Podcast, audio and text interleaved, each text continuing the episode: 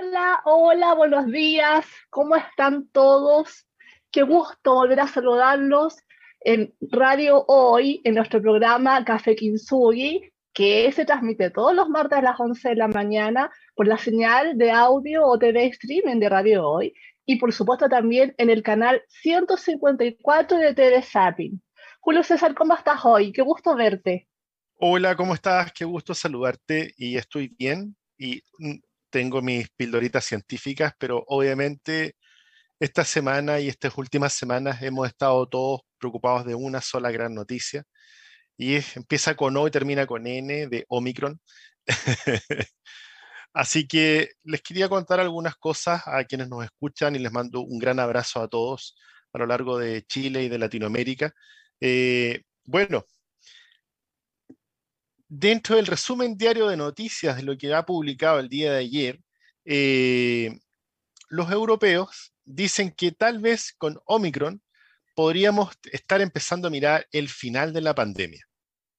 Y esto es una buena noticia, sin, sin obviamente darlo por cierto, pero por lo menos ya algo, algo empezamos a, cuando empieza una brisa, algo puede pasar.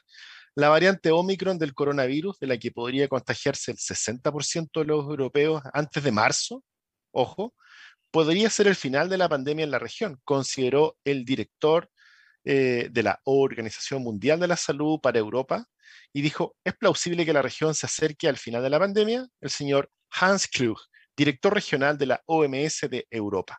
¿Ah? Llamó a la prudencia, pero dijo, puede ser que esto nos ayude a ir saliendo de, pandemia a endemia, ¿no? Porque el COVID llegó para quedarse, si eso es algo que, que es cierto y tenemos que asumir. Tanto es así que nosotros en Chile tenemos otra noticia importante.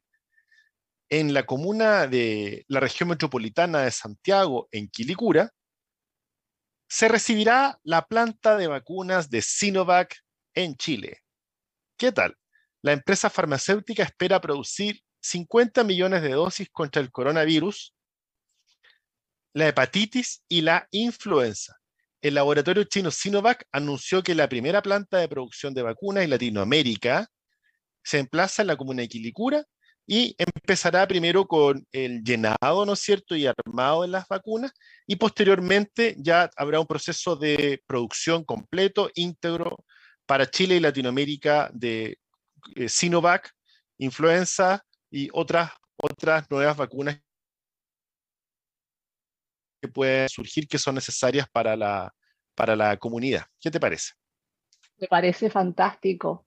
Sobre todo, lo, bueno, las dos noticias son muy buenas, pero ya empezar a escuchar atisbos de que al menos en un continente podríamos estar eh, bajando la categoría de pandemia, yo creo que es una noticia muy buena que para la tranquilidad mental de todos nos empieza a ayudar. Porque con quien uno habla, estamos todos estresados, estamos a no poder más con, con el Omicron, con el COVID, con, con, todas las reglas que hemos tenido que observar, que bueno, que probablemente la mascarilla no la vamos a poder eliminar. Seguramente el, y, y, jamás podemos eliminar todas las medidas de higiene y autocuidado.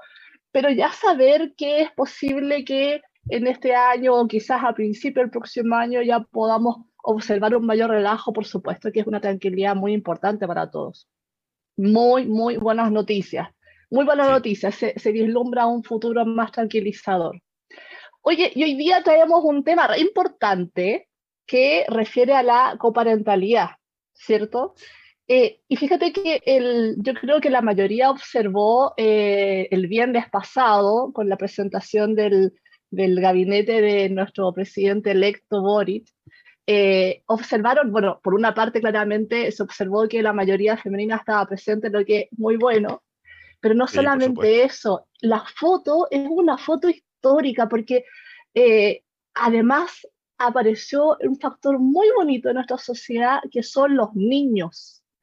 En las fotos no solamente estaban las mujeres, sino que rompimos esquemas, pero si tú comparas la foto de, de eh, cuatro eh, periodos presidenciales atrás, eran la mayoría hombres, todos muy formales, y ni, ni pensar un niño ahí. Eso no, no estaba en nuestras mentes, estas posibilidades. Y hoy día no solamente veíamos mujeres, sino que además los niños, y los niños que estén ahí, es un tremendo cambio de paradigma, es empezar a incorporar y entender que los niños son parte de nuestra sociedad, parte importante de nuestra sociedad, y que no los podemos hacer a un lado. Ahora, yo por supuesto dejo la, inquietud y creo que se vería una foto mucho más bonita cuando no solamente estén las mamás con sus hijos, sino que también estén los padres con sus hijos. Que yo creo que este es el mensaje que queremos entregar hoy día, ¿no es verdad, Julio César? Sí, por supuesto. Eh, está una, bueno, las fotos eh, de alguna manera van atestiguando a la historia, ¿no? Porque esto va a quedar en la historia, en los anales de Chile. Cuando pasen muchas décadas nos vamos a dar cuenta que esta foto tan sencilla marcó un antes y un después. Un antes y un después donde ya ni siquiera se, hubo paridad, sino que hubo superioridad de mujeres en, el, en la administración del país. Y también aparecen, aparecen los hijos, ¿no es cierto? Las hijas y los hijos. Y yo no tengo duda de que lo que tú estás señalando ya va a ser parte del, del paisaje político y del paisaje normal de lo, del mundo laboral. Porque la, la, coparentalidad y la corresponsabilidad, que es lo de lo que queremos hablar hoy día, tiene que ver un poco con eso. Tiene que ver con esta invitación a poder también dialogar de manera amable y no negar, digamos, que si yo trabajo, tengo tengo familia y si tengo familia trabajo. Y es parte de mi vida eh, poder sobrellevar eh, ambas, ambos mundos y ambos mundos de una manera dialogante, no como compartimentos estancos separados. Eh, al respecto, el ministro actual Beloli ha ido con sus hijos a trabajar montones de veces a la moneda. Démosle el punto también al ministro y lo, mencionó, también la actual mm. ministra Esquiasiche. ¿ah? Sí, porque ya está pasando. Por eso te digo que, como dice el científico eh, Tomás Kuhn, eh, los paradigmas empiezan a cambiar cuando empezamos a ver pequeñas señales de cambio. Y bueno, el ministro Beloli, la foto ahora del ministerio, pero no nos olvidemos, Hui, de que todo esto yo creo que le subimos el volumen a todo esto y le dimos potencia obligada con el COVID porque fue con el COVID donde en las reuniones Zoom nos encontramos con que estaban cocinando, voy al pan, aparecían los niños jugando, papá, ¿qué estás haciendo? ¿Estás trabajando? ¿Puedo estar contigo? Y, y el mundo empezó a cambiar y empezamos a ser más amables y a comprender que no era solo un gerente que estaba tomando las decisiones más importantes de la compañía, sino que también eras un padre que estaba súper aproblemado, que había que ayudar en las tareas, que había que almorzar, que había una embarrada, que no estaban todos los espacios físicos. Y, yo creo que todo tiene su lado. Y, el COVID también nos ayudó a, entender esto y a normalizar que eso es, pues, si la vida no es separada. Así que, bueno, eso estamos acá hoy día, Chen Hui. Y cuando nos hablamos de coparentalidad, ¿no es cierto? ¿A qué nos referimos? la, responsabilidad en la crianza. ¿No es cierto? Es el deber de los padres de responder por las consecuencias que genere su comportamiento en el proceso de desarrollo de sus hijos, si no estar al lado, es educar, es, eh, eh, estar al lado, es, formar, es criar, es estar atento a los comportamientos, ¿no es cierto? Algo que se había adjudicado a los hombres la responsabilidad, ¿no es cierto?, principal de trabajar, para la manutención económica de la familia y a la mujer las funciones de educación y formación de aquellos. Mm, no suena muy bueno ese negocio, ¿no? Sin embargo, con los cambios demográficos, sociales, económicos, ¿por qué no el COVID? Esta concepción la hemos ido viendo distinto y se ha modificado. En nuestro país se instala el concepto de corresponsabilidad parental por ley en el año 2013, la cual persigue la participación equitativa y permanente de ambos padres, ya sea si estos viven juntos o separados en la crianza.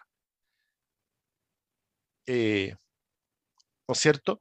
Y, ya sea si no tienen por qué estar juntos, pueden estar separados, y igual, igual esto corre para ambos, aquí no hay, no hay así como me lavo las manos, aplicándose siempre, cualquiera sea la forma de distribución del cuidado personal de los hijos, entendiendo que la distribución equitativa de los procesos de crianza desde los padres no implica únicamente resguardar la protección física o económica de los niños, sino que también responsabilizarse por su bienestar emocional, ojo ahí, y su integridad personal, Chen Hui.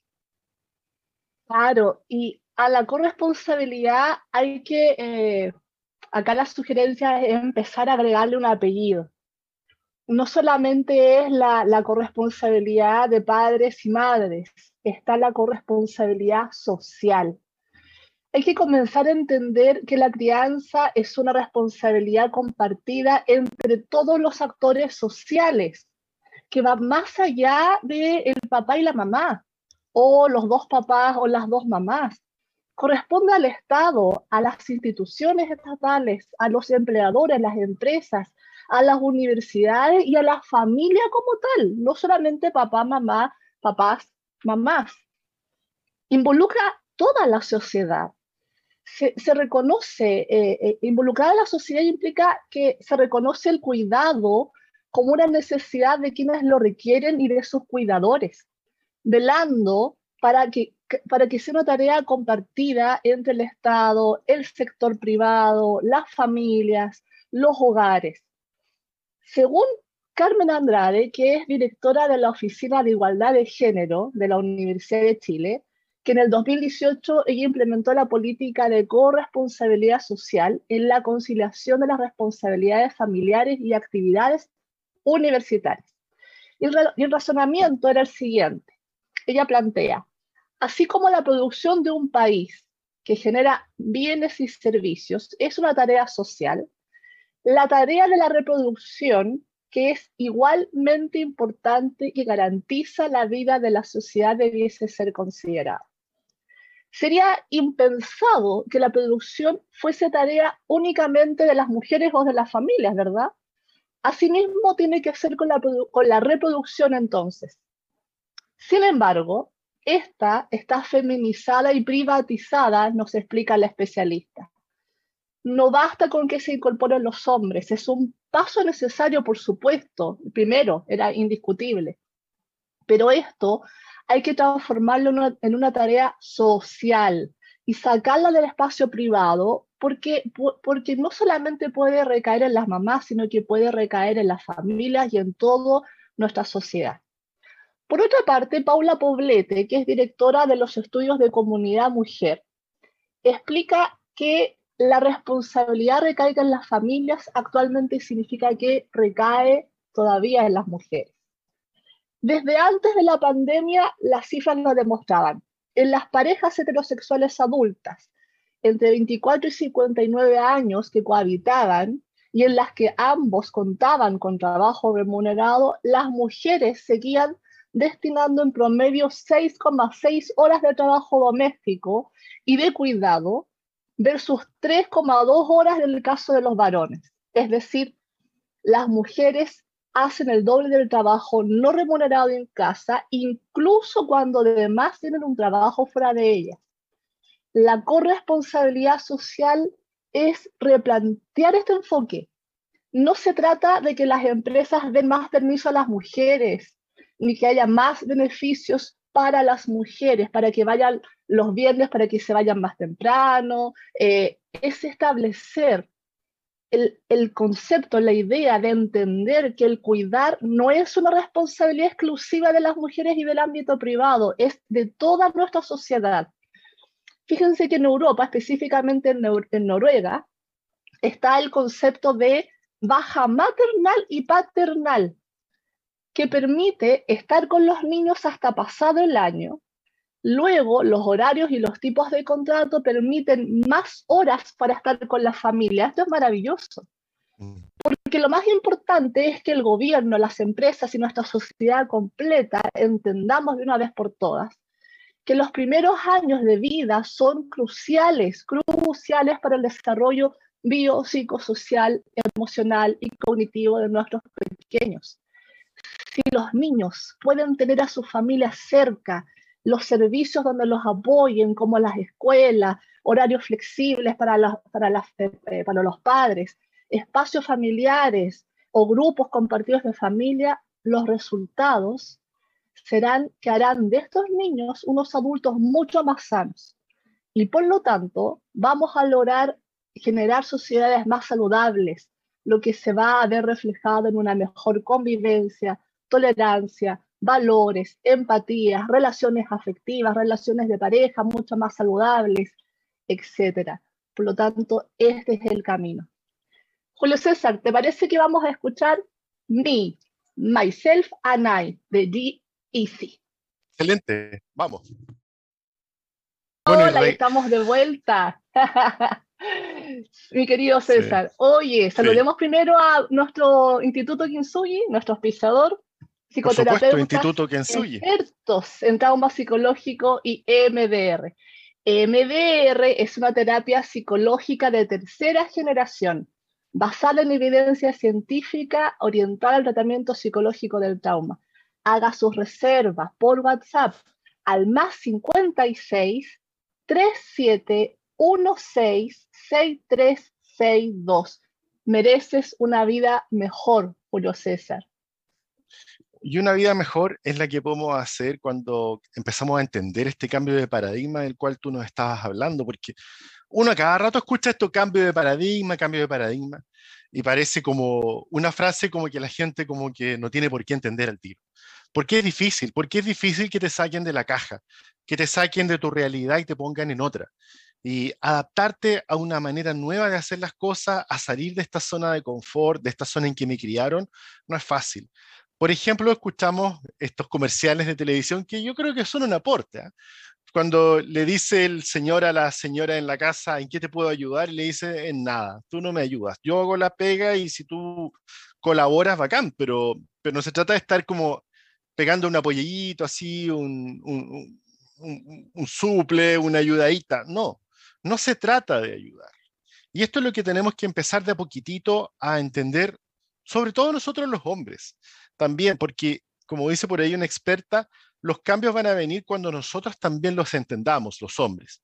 Y no se trata de ayudar, sino de compartir, compartir responsabilidades y labores en el hogar y en la crianza. Y esto de que yo fui a trabajar y volví, bueno, ella también, o eh, pareja, da lo mismo si sea de cualquier sexo, también. Entonces, las típicas frases como ayudo en el cuidado de los niños, ayudo en las labores de casa, evidencian total desconexión en torno a la parentalidad, que no está comprendiendo nada del punto, ¿no es cierto?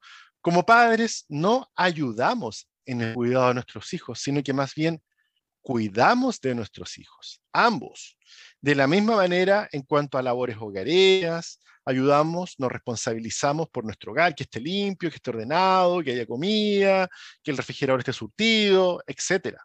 La corresponsabilidad finalmente no se trata de ayudar en las labores domésticas y de crianza, hay que ser más jadero con esto, sino más bien buscar compartir equitativamente, sobre todo en tiempos de pandemia, ¿no es cierto?, como los que vivimos hoy, la carga mental que conllevan dichas labores. Porque sí, pues, sí, pues sí hay que lavar las ollas después de cocinar, ¿no es cierto? Y, cuesta un poquitito y la cosa no queda ahí en el lavaplato y sería, ¿ya? Así que eso.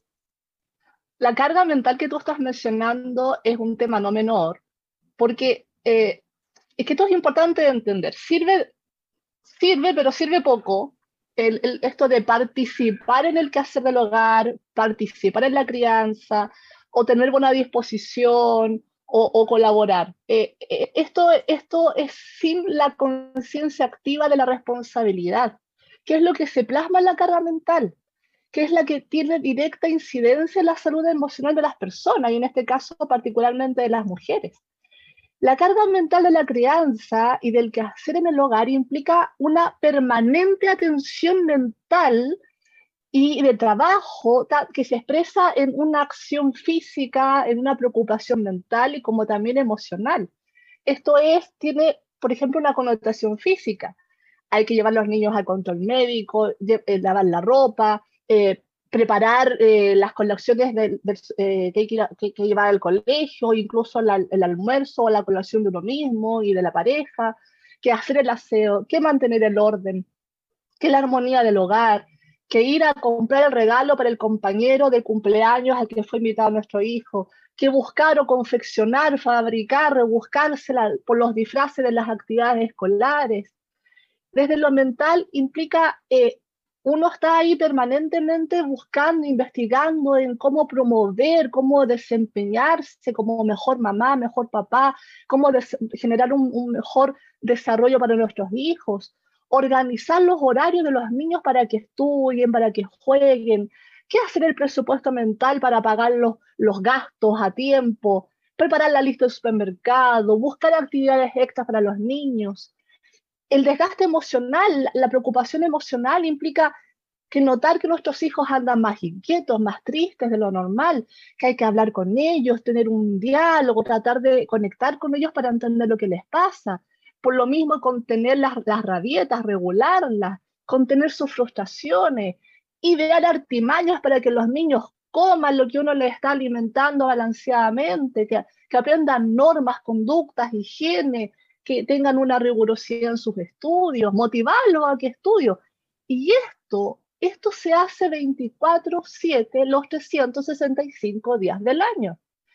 Por lo tanto, hay que entender que no basta con tener una buena disponibilidad.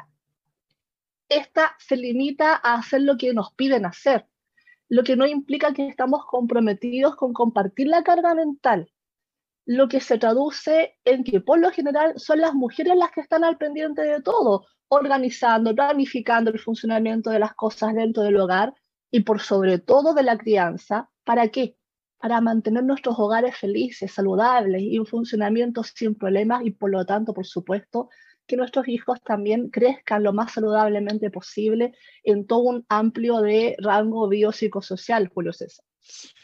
Esto que tú dijiste, como yo lo repetiría como un mantra todo el programa, porque esto es lo difícil de poder ir incorporando, porque tú mientras tú hablabas de esta carga 24/7, los 365 días, yo me acuerdo de estar montones de veces eh, con amigos hombres eh, reunidos después de la oficina almorzando, o qué sé yo, en un after office, qué sé yo, y, y tú estás preguntándote, oye, ¿y tu hijo cómo está? No, lo tiene el obstáculo, o sea, se desconectan, se desconectan, o sea, son padres por rato, son padres por un ratito, y eso no, pues si esto es 24/7, esto es los 365 días, tú no eres como un empleado que va y cuando llega a la casa se transforma en papá y un rato en que te ayudo, no, esto es totalmente porque si hay algo que nos han enseñado a todos los que hemos estudiado en instituciones que tienen que ver con administración y qué sé yo, es que la responsabilidad no se delega. La responsabilidad es total y es permanente. Así que si algo pasa en la casa y tú no estás, también tú eres responsable. Entonces, ojo ahí, por eso aquí les digo que es difícil entender este cambio de paradigma. Un estudio publicado en 2019 en la revista Sex Roles, Roles Sexuales, trabaja trabajo invisible en el hogar y ramificaciones para el ajuste, las madres como capitanes de los hogares, de Lucía Ciciola, eh, PhD de Psicología de la Universidad de Oklahoma, y de Sunilla Lutar, también PhD de la misma universidad, analizaron cómo afecta de forma negativa el trabajo invisible de las mujeres en su salud emocional y psicológica. Las investigaciones abordaron el tema de este trabajo invisible dentro de la casa al examinar cómo la distribución entre la pareja del trabajo mental y emocional inherente en el manejo del hogar puede estar relacionado con el bienestar de las mujeres, incluyendo su satisfacción con su vida, con su pareja, los sentimientos de vacío y el experimentar una sobrecarga por su rol. Se realizaron encuestas a mujeres que estuvieron casadas o en una relación y el 90% de los participantes respondió que ellas tenían responsabilidad completa de organizar los horarios de su familia. 90%. El 70% de ellas se consideran la capitana del barco al completar y asignar las tareas del hogar, entre las que se incluyen la famosa lista interminable de pendientes que en otras ocasiones hemos compartido. De acuerdo con los resultados, dos terceras partes de las madres encuestadas explican que ellas son las responsables de mantenerse al tanto de las emociones de sus hijos y el 78% dijo que dentro de la pareja ellas eran quienes conocían y tenían contacto con los profesores y el personal de la escuela. ¿Se van dando cuenta de los números? El estudio encontró que cuando esta clase de situaciones ocurren y las madres dicen que son las únicas encargadas del bienestar de sus hijos, incluyen el ser atenta a sus emociones y relaciones con otras personas. Se sienten menos satisfechas con su pareja y con la vida en general. Era que no, así como además de experimentar una sensación de vacío. Por supuesto. Oye, vamos a una tanda comercial y a la vuelta seguimos de este interesante tema. Mejor. Estamos al aire de nuevo en el rico Café Kinsuyi, Psicología, Neuronas y Felicidad. Y queremos saludar a nuestro auspiciador Instituto Kinsuyi, psicoterapeutas expertos en trauma psicológico y EMDR, EMDR es una terapia psicológica de tercera generación basada en evidencia científica orientada al tratamiento psicológico del trauma. Haz tu reserva al WhatsApp más 569-5634-5078. El trauma se puede superar. Continuamos, Chengwei. ¿Cómo estás tú? bueno, oye, es importante yo creo que tratar de generar alguna especie de definición para que comprendamos y entendamos qué significa crianza. Ah, Porque la crianza es formar algo de la nada, es instruir, dirigir, educar. Instruir es definido como enseñar, comunicar sistemáticamente conocimientos o métodos y comunicar reglas de conducta. Dirigir es enderezar, encaminar, llevar rectamente a una persona, a nuestros niños, hacia un término o lugar y aconsejar a una persona. Educar, a su vez, es dirigir, encaminar, desarrollar o perfeccionar las facultades intelectuales y morales de un niño, así como enseñarles los buenos usos de urbanidad y cortesía. Podría decirse entonces que la crianza es tanto informar como formar más que repetir conceptos o dar instrucciones, es ir formando actitudes, valores y conductas en una persona. Es un intercambio en la cual una persona convive con otra y a través del ejemplo, importante, del ejemplo, la persona va formando y se va formando también a sí misma. Fernández de Quero, en su libro Hombres sin temor al cambio, una crítica necesaria para un cambio en positivo. creo que es interesante que lo puedas leer. Señala que la crianza es el compromiso, compromiso existencial que adquieren dos personas adultas para cuidar, proteger y educar a uno o más niños desde la concepción o adopción hasta su mayoría de edad biopsicosocial. Julio César.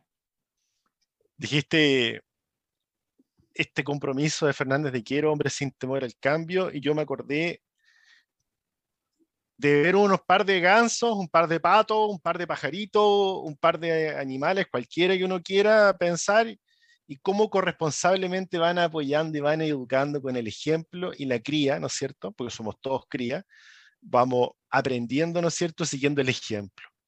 Qué importante esto, ¿ah? no nos olvidemos de esto, si no es dar instrucciones, si no estamos ni en el regimiento, ni en la pega antigua, no, estamos criando, estamos formando, el hábito, el ejemplo.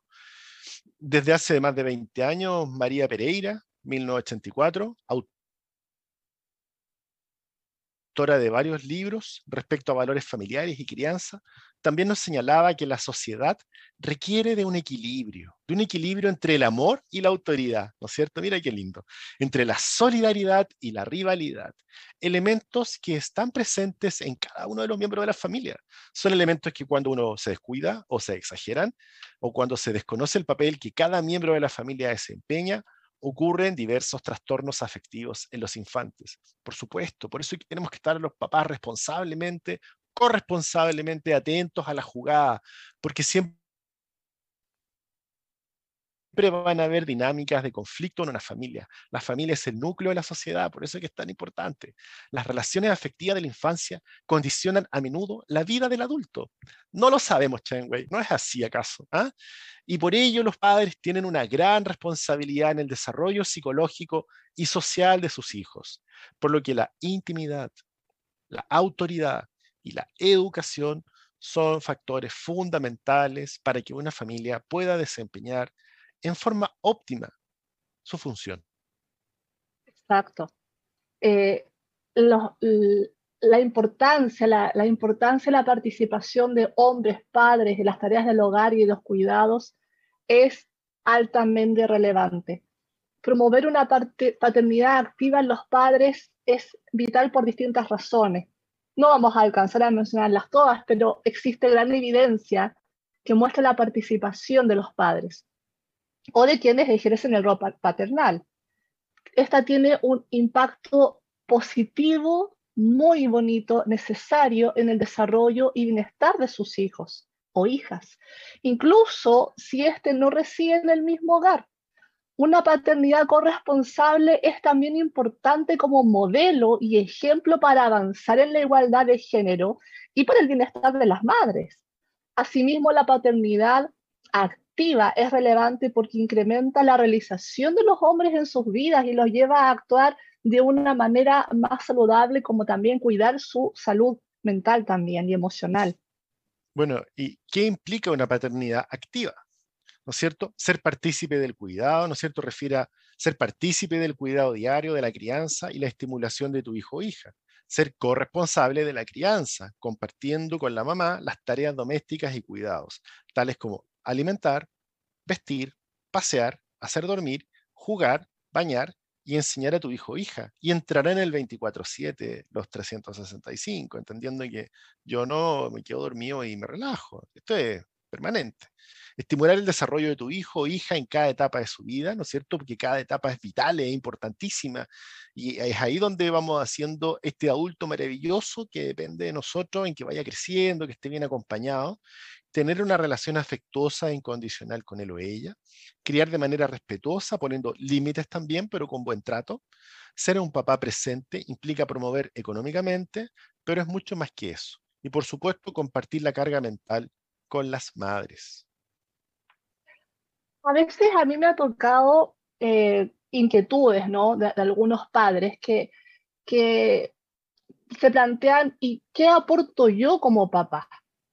Y no es menor la pregunta, porque de alguna manera, al haber entregado un exceso de responsabilidad a las madres, claramente se le ha quitado la posibilidad de visualizar a los varones como un rol importante como papás. Algunos lo han comprendido, otros lo están comprendiendo y otros todavía no y no tienen por qué. Si esto es algo nuevo, ¿sí?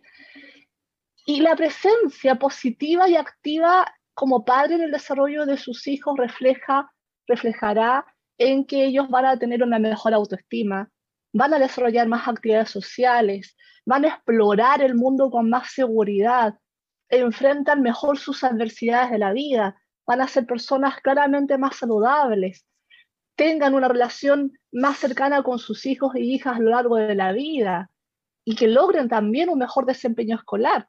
Además que la participación de los padres en la crianza beneficia a toda la familia a los hijos y hijas claramente porque se desarrollan más sanos, más plenos, felices, con el papá como cuidador significativo. E-, es una presencia muy relevante en los papás. Y a las mamás porque comparten con el papá el cuidado y la crianza de los hijos o hijas y pueden contar con una mejor calidad de vida personal y familiar. Y a los propios papás, a ustedes mismos, porque pasan más tiempo con sus hijos e hijas, construyendo así un vínculo mucho más sólido en el tiempo, se sienten más realizados y logran una mejor calidad de vida personal y familiar.